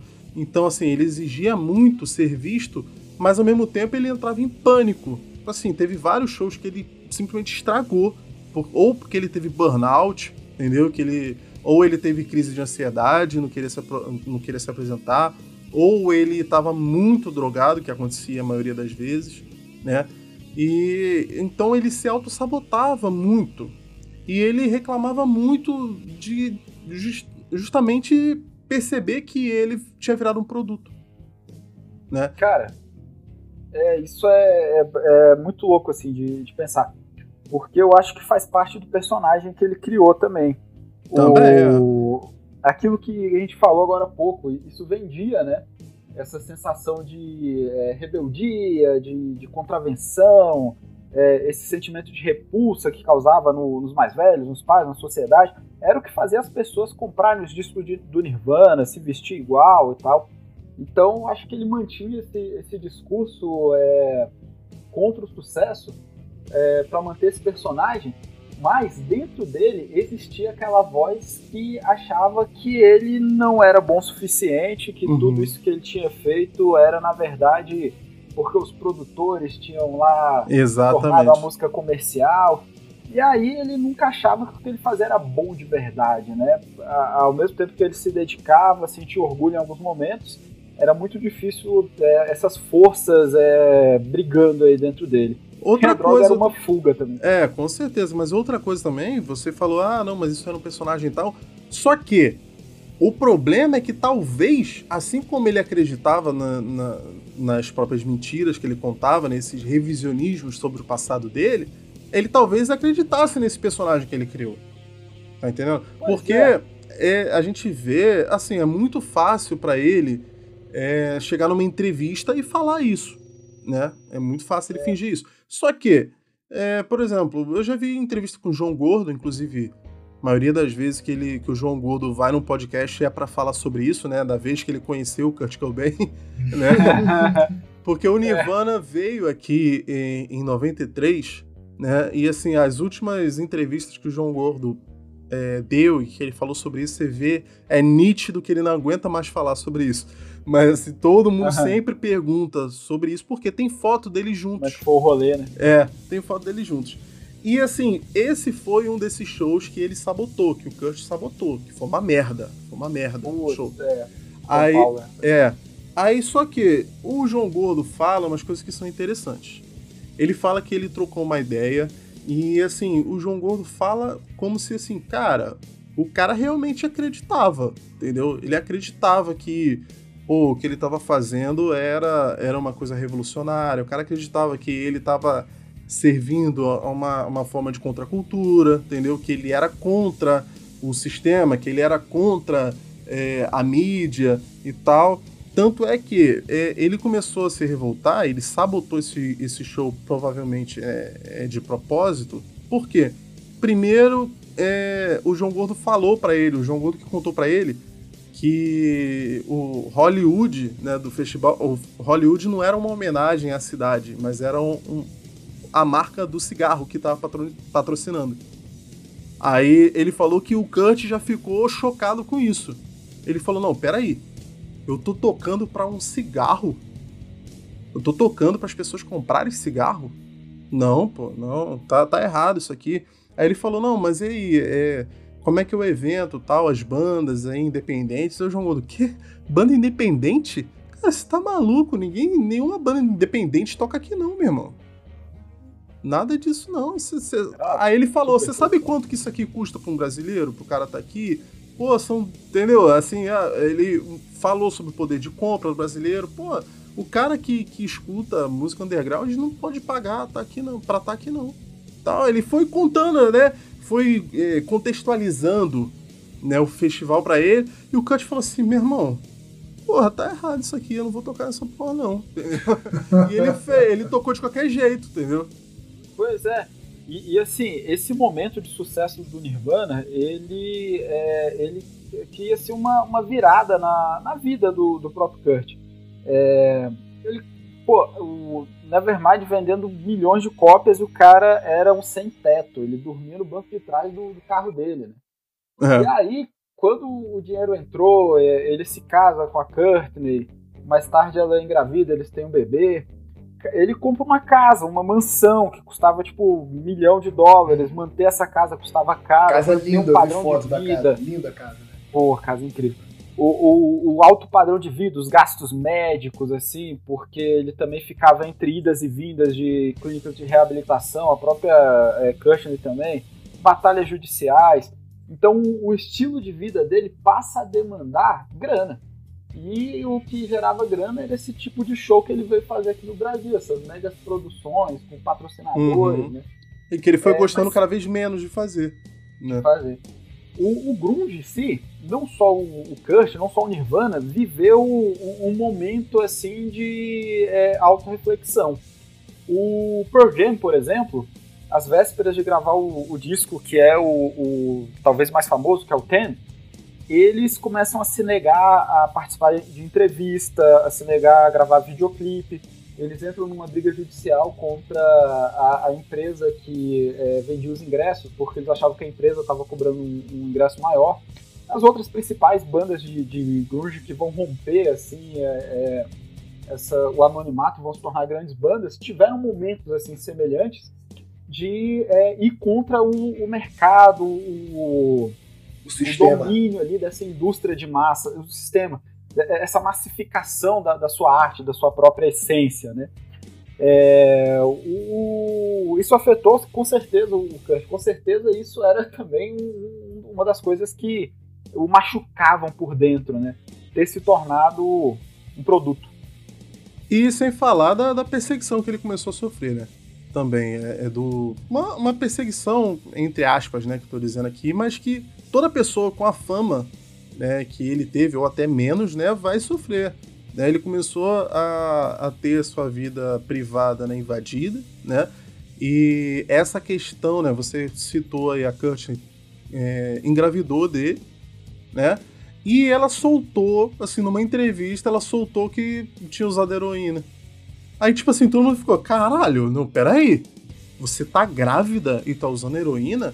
E, meu irmão, isso aí virou notícia no, no mundo todo, entendeu? Denunciaram eles, a justiça tirou a guarda da criança logo depois que ela nasceu, tirou a guarda deles, né? E botou com os avós. Eles conseguiram reverter pouco depois, mas mesmo assim foi um impacto muito grande para ele, sabe? Tipo, ele. Aí de novo a gente vai voltar naquela questão, né? É, a questão da família era muito importante para ele, né?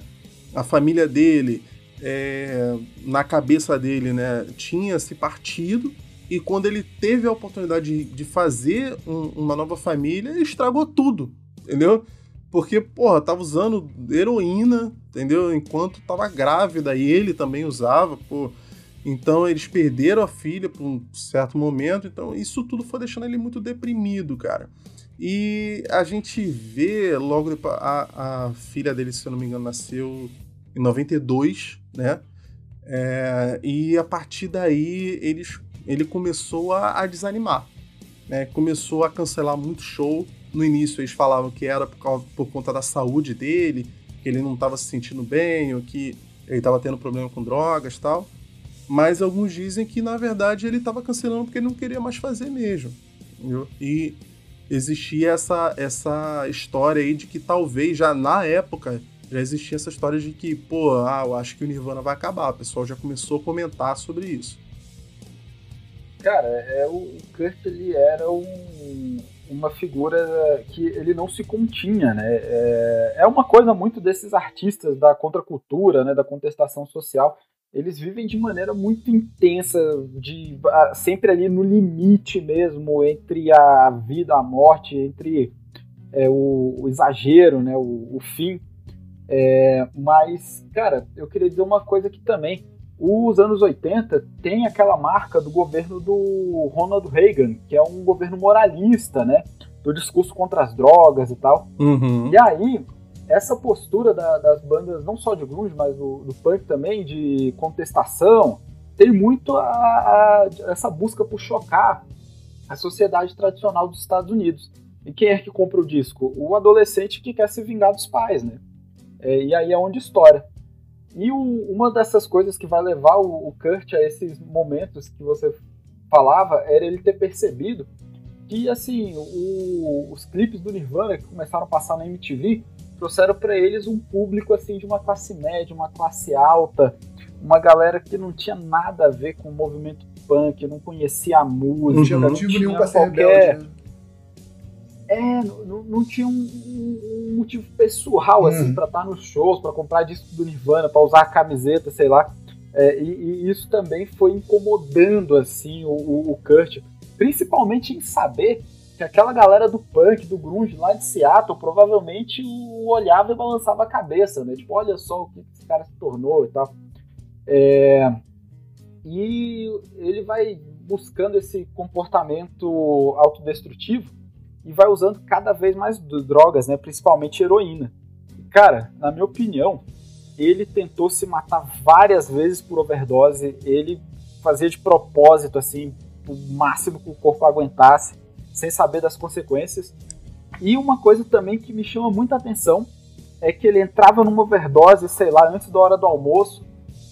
Porra, tinha que ser ressuscitado, hospital, pá, medicação na veia. De tarde tinha um show, o cara arrebentava no show. Horas antes o maluco tava desmaiado, inconsciente, praticamente em coma.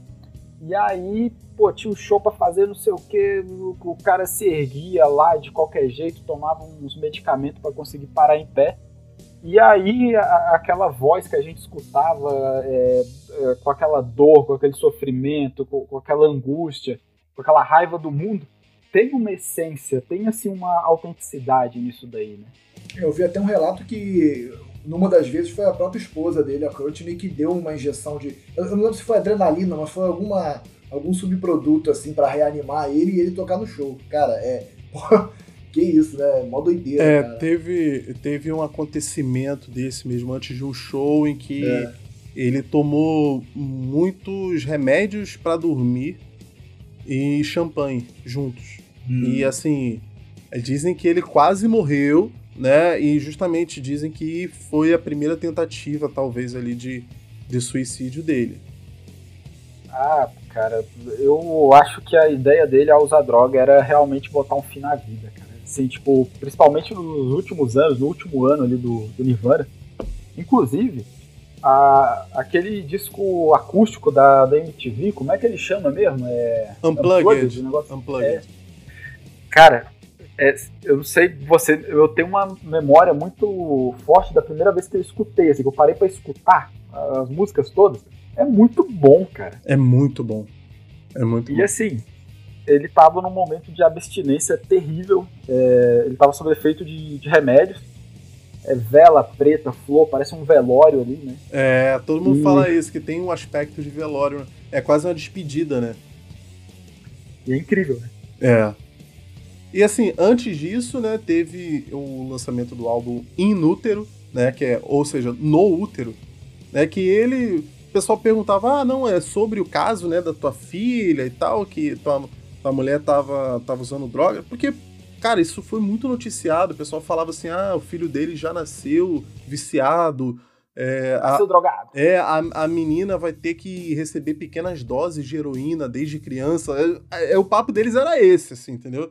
Não que, tipo, não tô defendendo, não, é realmente absurdo, entendeu? Mas a, a mídia explorou muito isso, isso magoou muito ele. Mas ele dizer que não, é to, esse álbum aqui é totalmente impessoal, ele não fala sobre mim. Cara, com certeza foi. Com certeza foi. Cara, ele não escreveu uma palavra impessoal na vida, na vida dele toda. É... Nesse momento de tanta conturbação, tanto, tanta é, é, assédio da mídia, se ele ia escrever uma coisa impessoal, comercial. Ele não gostava de nada comercial, como ele mesmo dizia. Imagina se ele escrever algo impessoal nessa altura. É, né? é, cara, é, Serve the Servants é sobre o relacionamento dele com o pai. É, Dumb é uma autocrítica em relação ao uso de drogas, né? Não, é, é eu acho que é o. Pô, talvez seja o mais pessoal de todos, cara. Assim, é, é, é o, o Inútero eu acho que é o mais literal, assim, na, nas paradas que ele, que ele canta, cara. Assim, pô, e, e, pra mim é um dos melhores, inclusive. Esse álbum é impressionante de bom, cara. É incrível, ah, incrível. Minha música preferida dele também é Rape Me. Também é sobre como ele se sentia, né? Que é, é me estupre, né? E supostamente ele tava falando da indústria. Tipo assim, que a indústria tava, tava explorando ao máximo ele, tava, ele tava se sentindo estuprado pela indústria. Cara, é, é é muito louco, porque é algo pessoal, é da vida ali dele, né, da, das coisas que ele viveu, mas o, o significado, né, o, a, a, obra do artista, ela vai transcendendo e vai encontrando as gerações. Eu ouço essa música e eu penso no, no abuso diário, assim, né, é no, no imposto, é no, na, nas elites políticas, econômicas, é na desigualdade social, né? Sim. É, é aqueles pequenos abusos que a gente vai tolerando ali diariamente. Sim, sim. É engraçado que quando eu, eu ouvi essa música a primeira vez, e principalmente pela letra dela, que ele fala, né? Rape me, rape me my friend, me estupre, meu amigo. É, você talvez, é, por um momento, você até pensa que a música tem alguma coisa a ver com a com sexualidade, né? E você já vê, ou como vocês estão falando, tem uma outra vertente. Só que em relação à homossexualidade, ah, homossexualidade não, a sexualidade, eu li aqui uma coisa muito interessante, alguns relatos, que ele falava desde cedo que defendia a causa homossexual, que ele se identificava muito com os homossexuais, que ele tinha um grande amigo de infância que era homossexual, porque ele achava que isso também era uma forma de ir contra o sistema. Né? Porque o sistema era muito tradicional, é, valorizava ele... essa questão é... da família tradicional, então o, o, fato da pessoa ser homossexual e expressar isso já era uma forma de desafio, e ele, e e achava isso muito interessante ele dizia que queria ser homossexual. É, né? exatamente. Ele falava isso, eu queria que eu fosse, mas eu não pra sou. Pra desafiar mais ainda, né? é. no final de um show na MTV, pô, ao vivaço, a, a, no meio ali da tradicional quebradeira lá, que eles destruíam tudo, né? Todos os instrumentos, pau, bateria. Isso é icônico, É. inclusive. No, no finalzinho ali, o, ele e o baixista, o Christian, eles dão um beijo, né? Beijo na boca. É, assim, só pra, só pra Não que os dois sacanear fossem mesmo. homossexuais, ou que isso seja um símbolo, É ou pra chocar, pra a- chocar. Chocar, não, né? Pra chocar. É, mas pra sociedade que tava em cada, né? É. Cara, tem uma parada também que me, me chamou muita atenção. Quando a Frances nasce, né, a, filha dele com Uhum. a, a Courtney, é, ele passa um período de sobriedade, assim, ele passa um, um tempo tentando lutar contra o vício por causa da criança, bate assim uma responsabilidade. Ele tinha passado tanto tempo chapado que de repente ele teve que lidar com muita coisa da vida real que ele não tinha lidado ainda, né? Ele tinha casado, ele tinha uma filha, ele era rico, né? Tinha uma, uma carreira. E, E tudo isso antes, do- antes dos 30, né? Isso tudo aconteceu É. muito rápido. Lembrando, né? A gente tem que lembrar que ele entra pro clube dos 27, né? O clube do- dos Uhum. grandes artistas ali que morreram com 27 anos, né? Que tem até essa lenda supostamente eles fizeram um pacto com o diabo, né? E o diabo cobra a alma aos 27 anos, né? Então, assim, já, já, deix- já deixando claro, né, o que vai acontecer com ele, né? É, o Kurt, ele vai morrer aos 27 anos, isso acontece em 94, né? E em circunstâncias, no mínimo, curiosas, né? Exatamente, como você falou, nesse período ele estava tentando buscar uma, uma sobriedade, então ele ficava indo e voltando em clínicas de reabilitação, né? Ficava internado, aí fugia, ficava internado. É, nesse aí- momento, nesse momento ele não queria, ele não queria ficar, é, fizeram uma intervenção com ele, tá? É, o Chris, inclu- inclusive, participou disso. Ele no, no início se negou, mas eles conversaram com ele, insistiram muito e ele concordou em ir para reabilitação. Sim, e aí dia- dias antes da, da morte dele, ele realmente estava na clínica, mas ele, ele foge. Aí tem um relato aqui do pessoal da clínica que ele falou que foi sair para fumar um cigarrinho e que pulou o muro, que era um muro, um muro de Ele dois pulou metros. o muro, cara. É, um muro de dois metros de altura. E aí ficou alguns dias sumido, né? A galera não sabia meio que onde ele estava, tava meio que vagando pela cidade. assim. Vamos contar Tá. a versão oficial. Depois eu vou, eu vou, eu vou tecer comentários. Ah, bota fé. Beleza.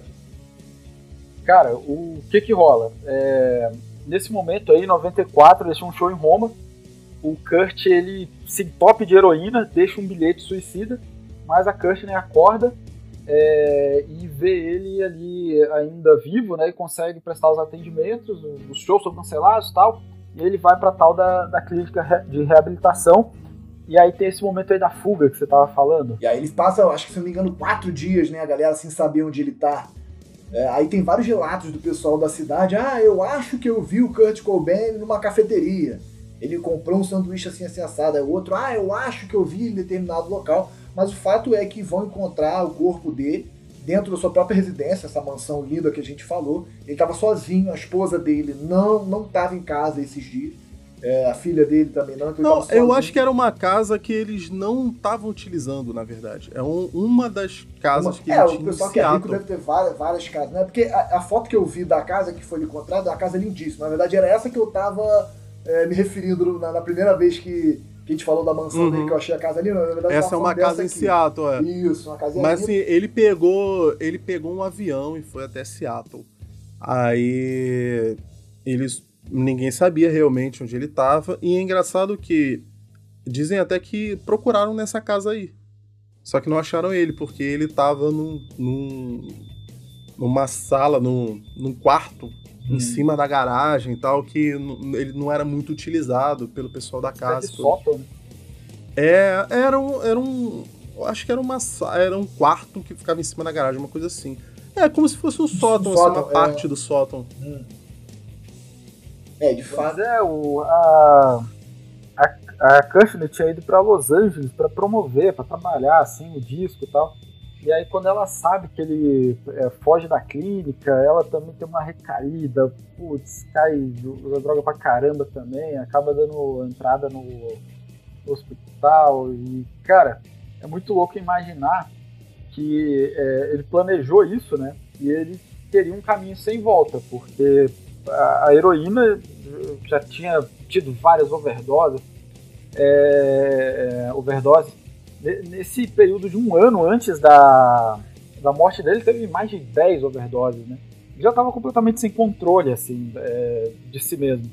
A, além da heroína, ele fazia uso de diversos medicamentos, medicamentos que tinham como é, efeito colateral alucinação, né, é, comportamento psicótico a, havia sido preso pela polícia, pela própria. por denúncia da própria esposa, né? Por estar tá com arma em casa.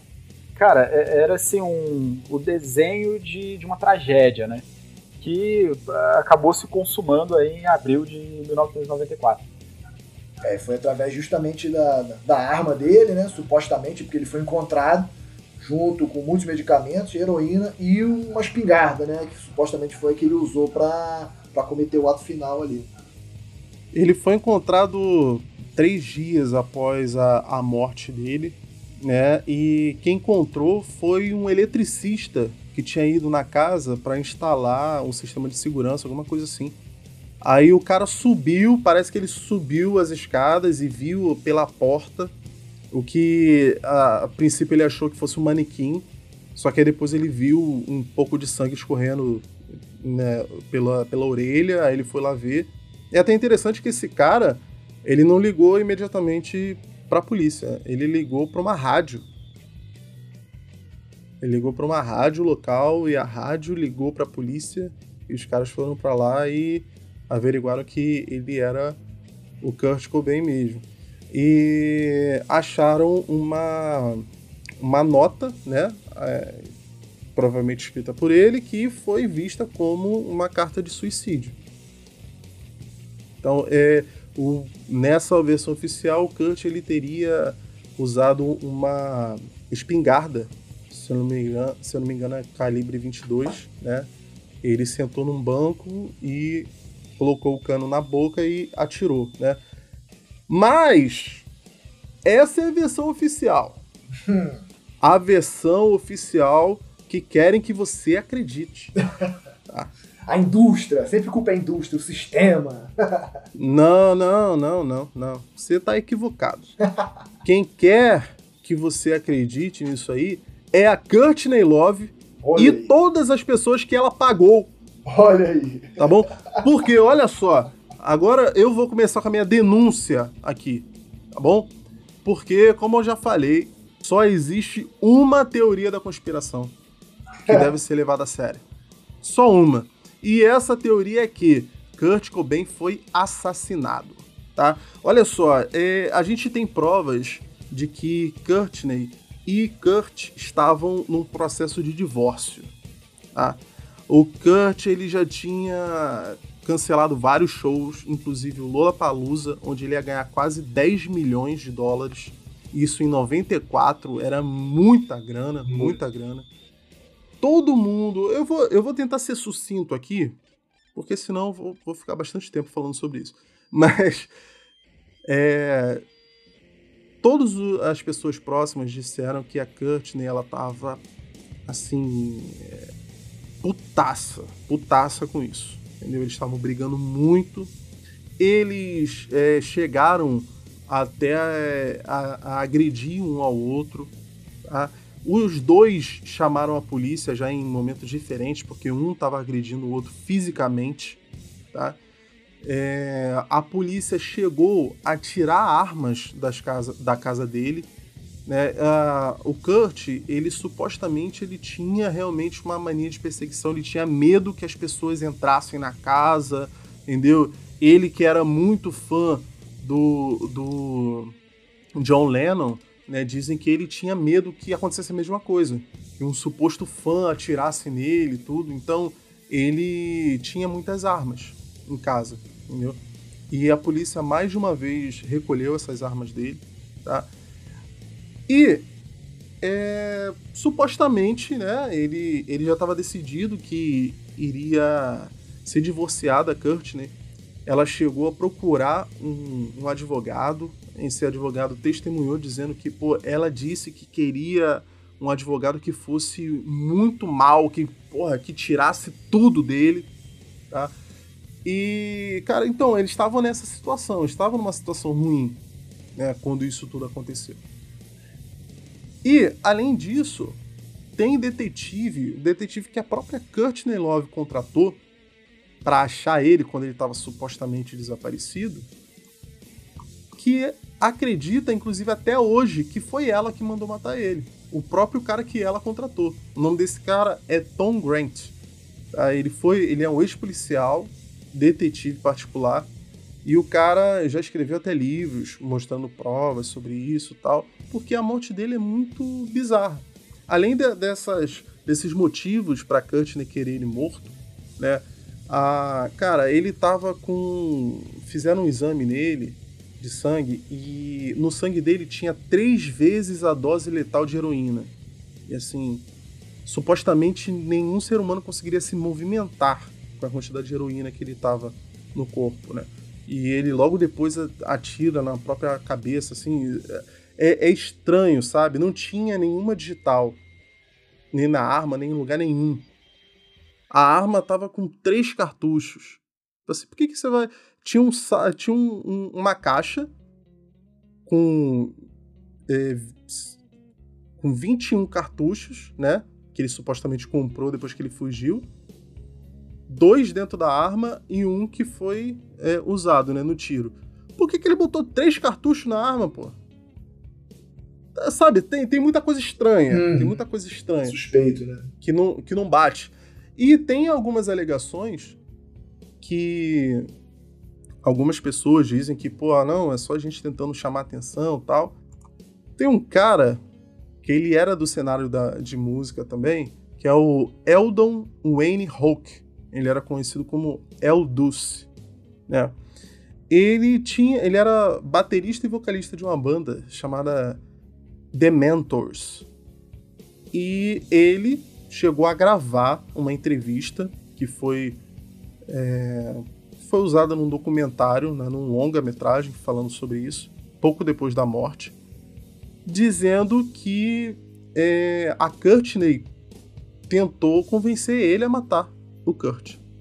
Esse cara fala isso. Ela, ela, ele fala assim, nas palavras dele: ela me ofereceu 50 mil dólares para matar o Kurt. E eu não aceitei, eu pensei que fosse uma brincadeira. Ele fala isso. E ele ainda fala que sabe quem matou. Né? Só que não quis dizer.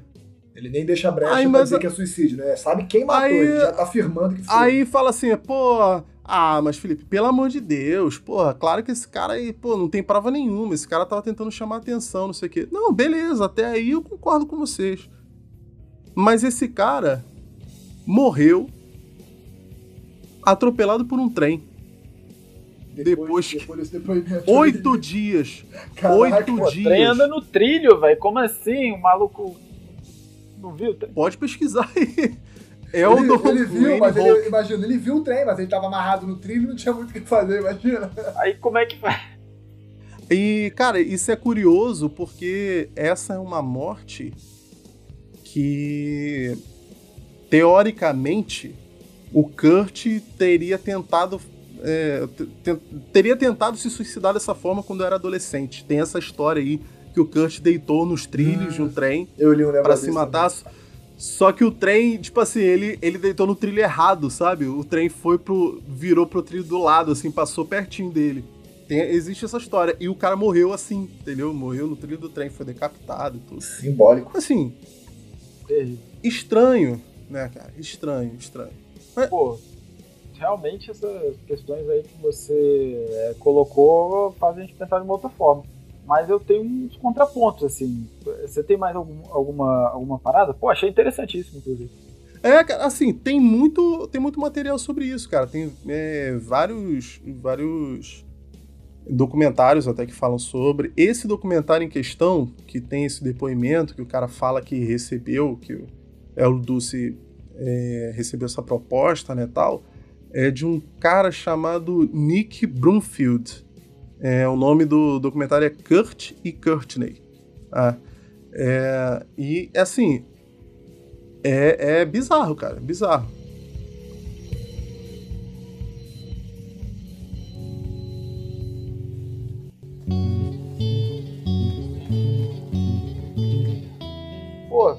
Penso também o seguinte: é, a mãe do Kurt tinha um histórico é, complicado assim na família, né?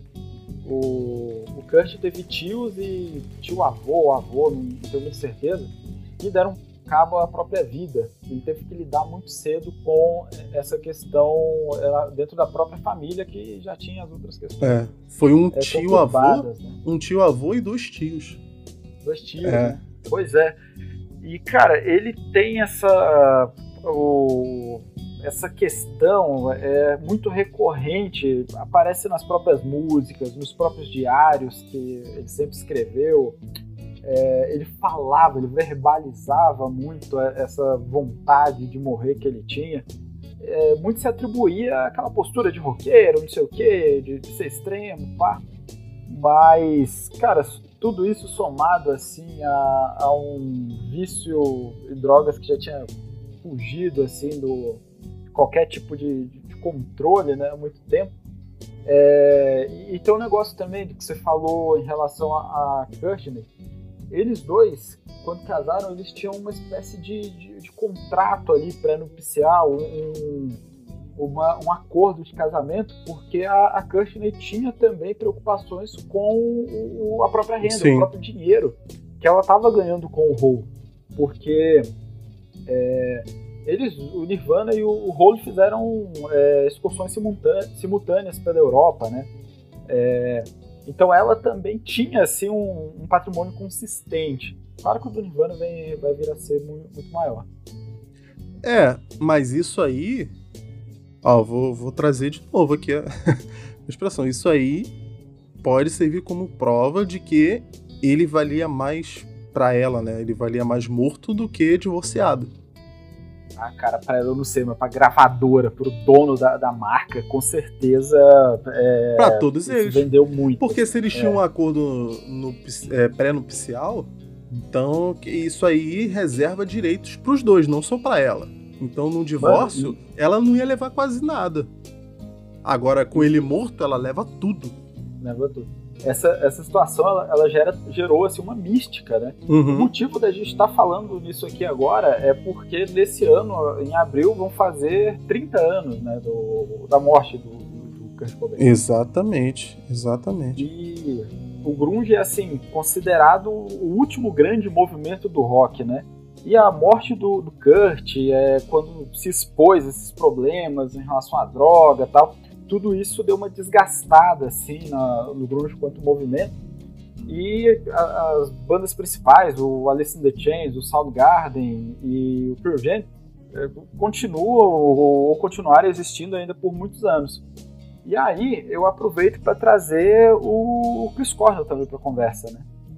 E também para lembrar que o cara do Alice in the Chains, que agora eu não vou é, lembrar aqui do nome é, Stanley. Stanley, o que é? É Stanley alguma coisa. Esqueci o nome dele. Vamos ver quem acha primeiro do Google. pois é, não foi um fim apenas do Kurt, né? Isso tem, assim, uma, uma relação com o próprio Grunge. É Lane Stanley. Olha. É, é, realmente, cara. Por, justamente porque é um, é um gênero que fala muito sobre problemas é, emocionais, psicológicos. Então, assim, é de se entender que o pessoal que faça esse tipo de música, né, esteja familiarizado com esses problemas, infelizmente, né? E assim, por mais que seja meio mórbido, né, a gente está falando aqui sobre é, sobre conspirações, né, meio com, como se fosse engraçado, né, tal, mas é, é bom a gente falar também da importância de procurar ajuda, né? De não, não ficar só é, tentando resolver tudo sozinho, né, cara? Porque a gente, realmente, todos nós estamos sujeitos a, a passar por situações muito difíceis que a gente não consegue resolver sozinho, né? É, e a gente precisa procurar ajuda. Então, Pro pessoal que tá ouvindo aí, se você tá passando por uma fase difícil, se você tá pensando em coisas que você sabe que não deveria estar tá pensando, se você acha que você não consegue resolver uma coisa, acha que não tem saída, Cara, calma, conversa com alguém, tá? Só conversa com alguém. Eu não vou falar para você assim, tipo, ah, não, sai de casa agora e procura um psiquiatra. Não, mas pelo menos externa isso com alguém, tá? Fala com um familiar, com um amigo, com um colega, qualquer pessoa, tá? É, tem, tem telefones até que a gente pode ligar para ter algum tipo de auxílio nessa situação. Agora de cabeça eu não vou saber, cara, mas é, eu vou botar 188, aqui depois. Diz que suicídio, eu acabei de olhar aqui, que eu ia falar. Olha assim. aí, 188. então, assim, você não tem com quem falar, diz que é 188, entendeu? Vai, vai falar com uma pessoa desconhecida, vai falar de forma anônima, ninguém vai contar para ninguém, tá? O que você falar, o que você tá passando, tudo, mas conversa com alguém. Conversa com alguém, não toma uma decisão precipitada, tá? Ainda mais uma decisão tão importante assim, né? Que na verdade não deveria ser tomada por ninguém, tá? Então, é, por mais que agora você não esteja vendo saída, tem uma saída. Você só precisa de ajuda, beleza? Cara, é isso aí. Agora o clima pesadíssimo. é Nirvana, pô. Ficou bem. Ficou bem no clima do Nirvana mesmo, cara. Pô, vou puxar uma curiosidade aqui então, é, que é coisa de se achar que no, no momento na edição Seixeiro.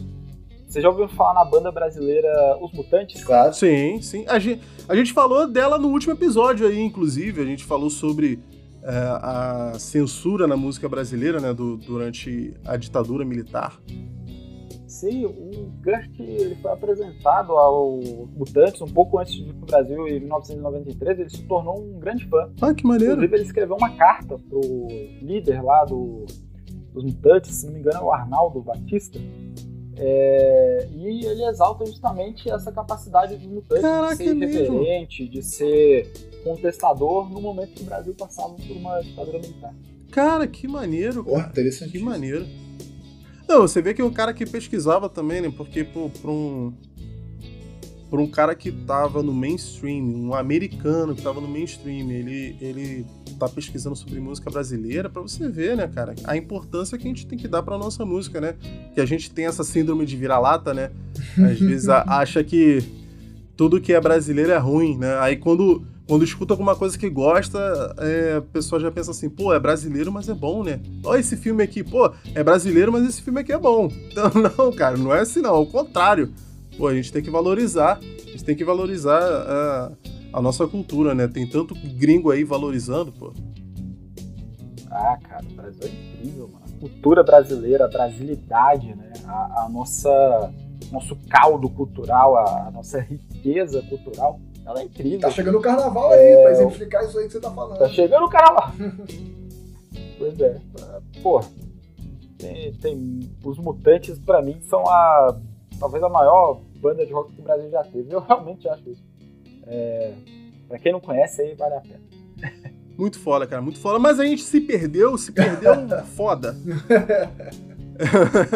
Vamos voltar aqui. Meu amigo Bruno Campos, na sua opinião, o que aconteceu com Kurt Cobain? Meu amigo Felipe Sampaio, meu amigo e convidado Raul. Opa. É, eu tenho uma máxima aqui no Resenha Épica que eu gosto de falar sempre. Ah, teoria da conspiração, gosto muito, acredito em todas.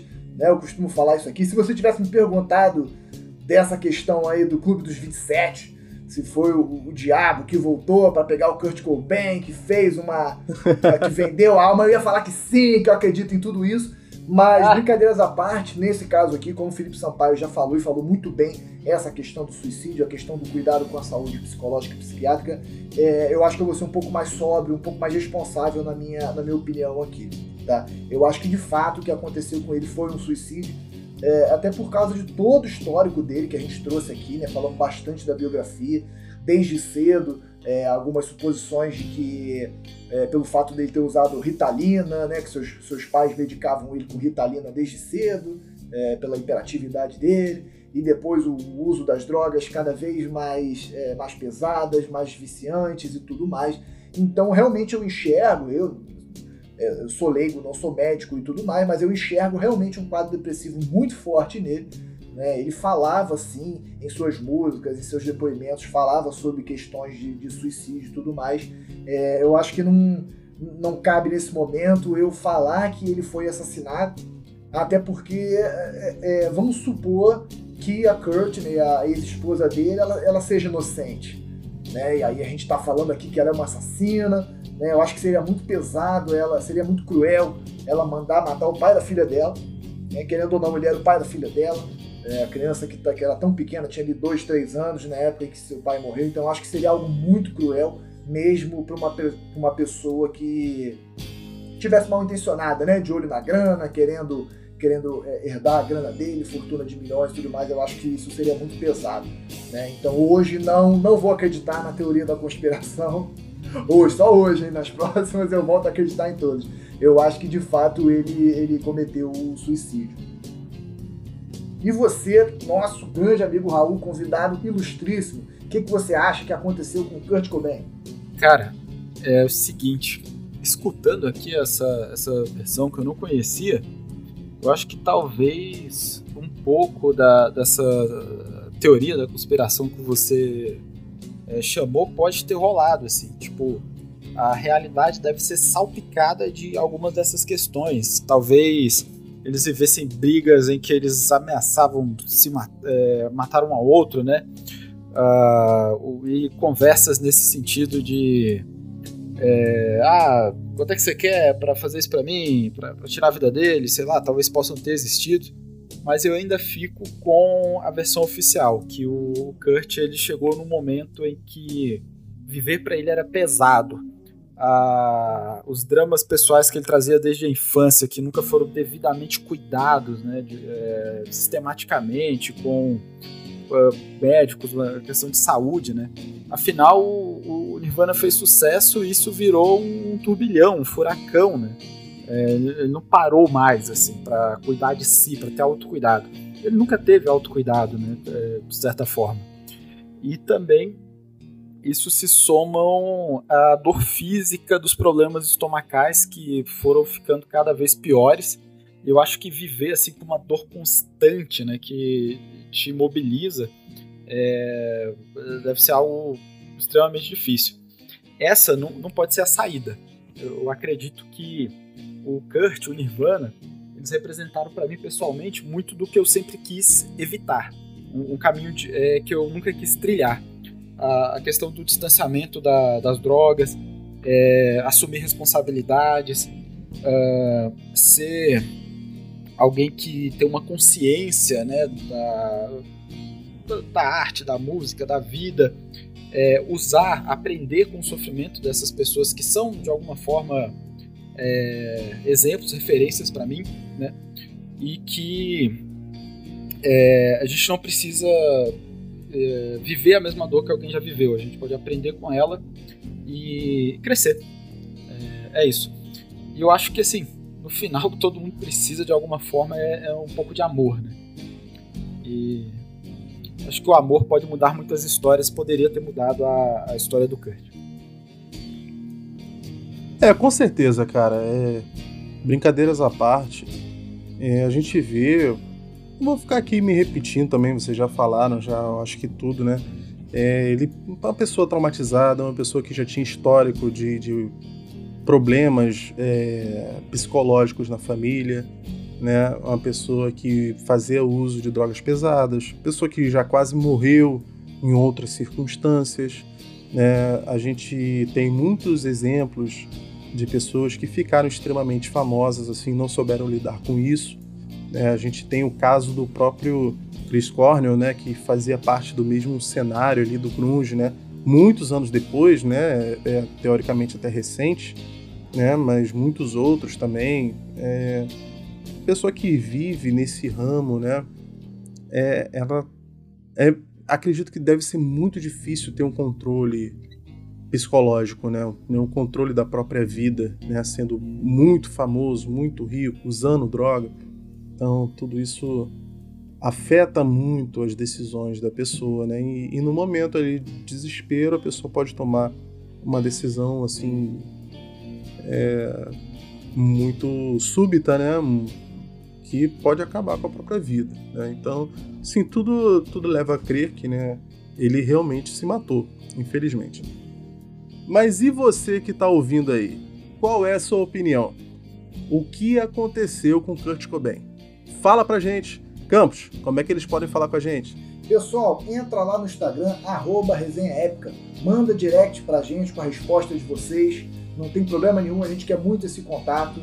É, não esquece de curtir os posts e vídeos que a gente vai fazendo ao longo da semana e, e seguir a página também, obviamente. Se vocês estiverem ouvindo nosso podcast pelo Spotify, não esquece de seguir o feed das 5 estrelas, que isso é muito importante para a nossa divulgação. E se estiverem ouvindo em outro agregador, como o Deezer, por exemplo, não esquece de seguir e curtir para a gente poder atingir mais ouvintes épicos, assim como vocês. Hoje a gente queria mandar um abraço especial para um ouvinte nosso, ouvinte e convidado que gravou com a gente, o Breno Flegner. Ele deixou a seguinte mensagem: O episódio dos Papas foi muito foda. Conhecimento infinito esse podcast.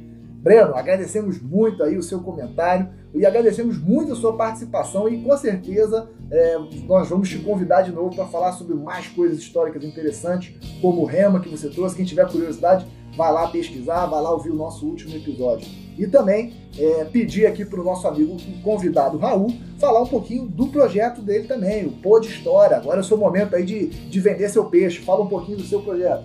Opa! Mas só se for agora. Cara, quem curtiu aí essa conversa e quiser dar uma força pra gente, vai lá na página do Pode História no Instagram e lá você consegue ser encaminhado pro Spotify, pro Deezer, pro lá para qual é o da Apple mesmo? E Apple, Apple Podcast. Podcast. Esse aí mesmo. E já queria deixar aqui de antemão é, o nosso próximo episódio será sobre a Black Exploitation, que é o movimento de cinema negro dos Estados Unidos dos anos 70. Caraca, que maneiro, maneiro cara. Natan, Maneiríssimo. Pois é, Natan trouxe essa daí e a gente vai gravar. Então, se você curte música, cultura, história, são temas recorrentes lá dos nossos podcasts. Pô, show de é bola. Perfeito para nossa audiência aqui. Isso. Opa! Perfeito para nossa audiência. Raul, mais uma vez, muito obrigado pela sua participação. Pessoal, por hoje a gente vai ficando por aqui. Até a próxima. Um grande abraço. Valeu, abraço. Valeu.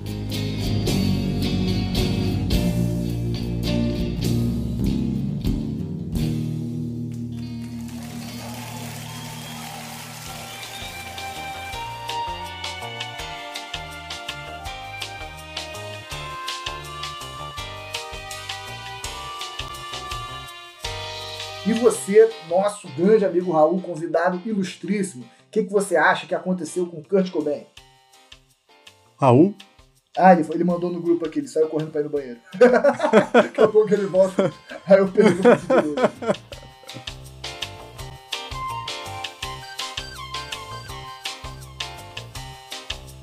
Tá bom, já falei que vocês queriam, cara. Tira essa arma daqui, por favor, cara. Deixa eu ir embora. Cruzes.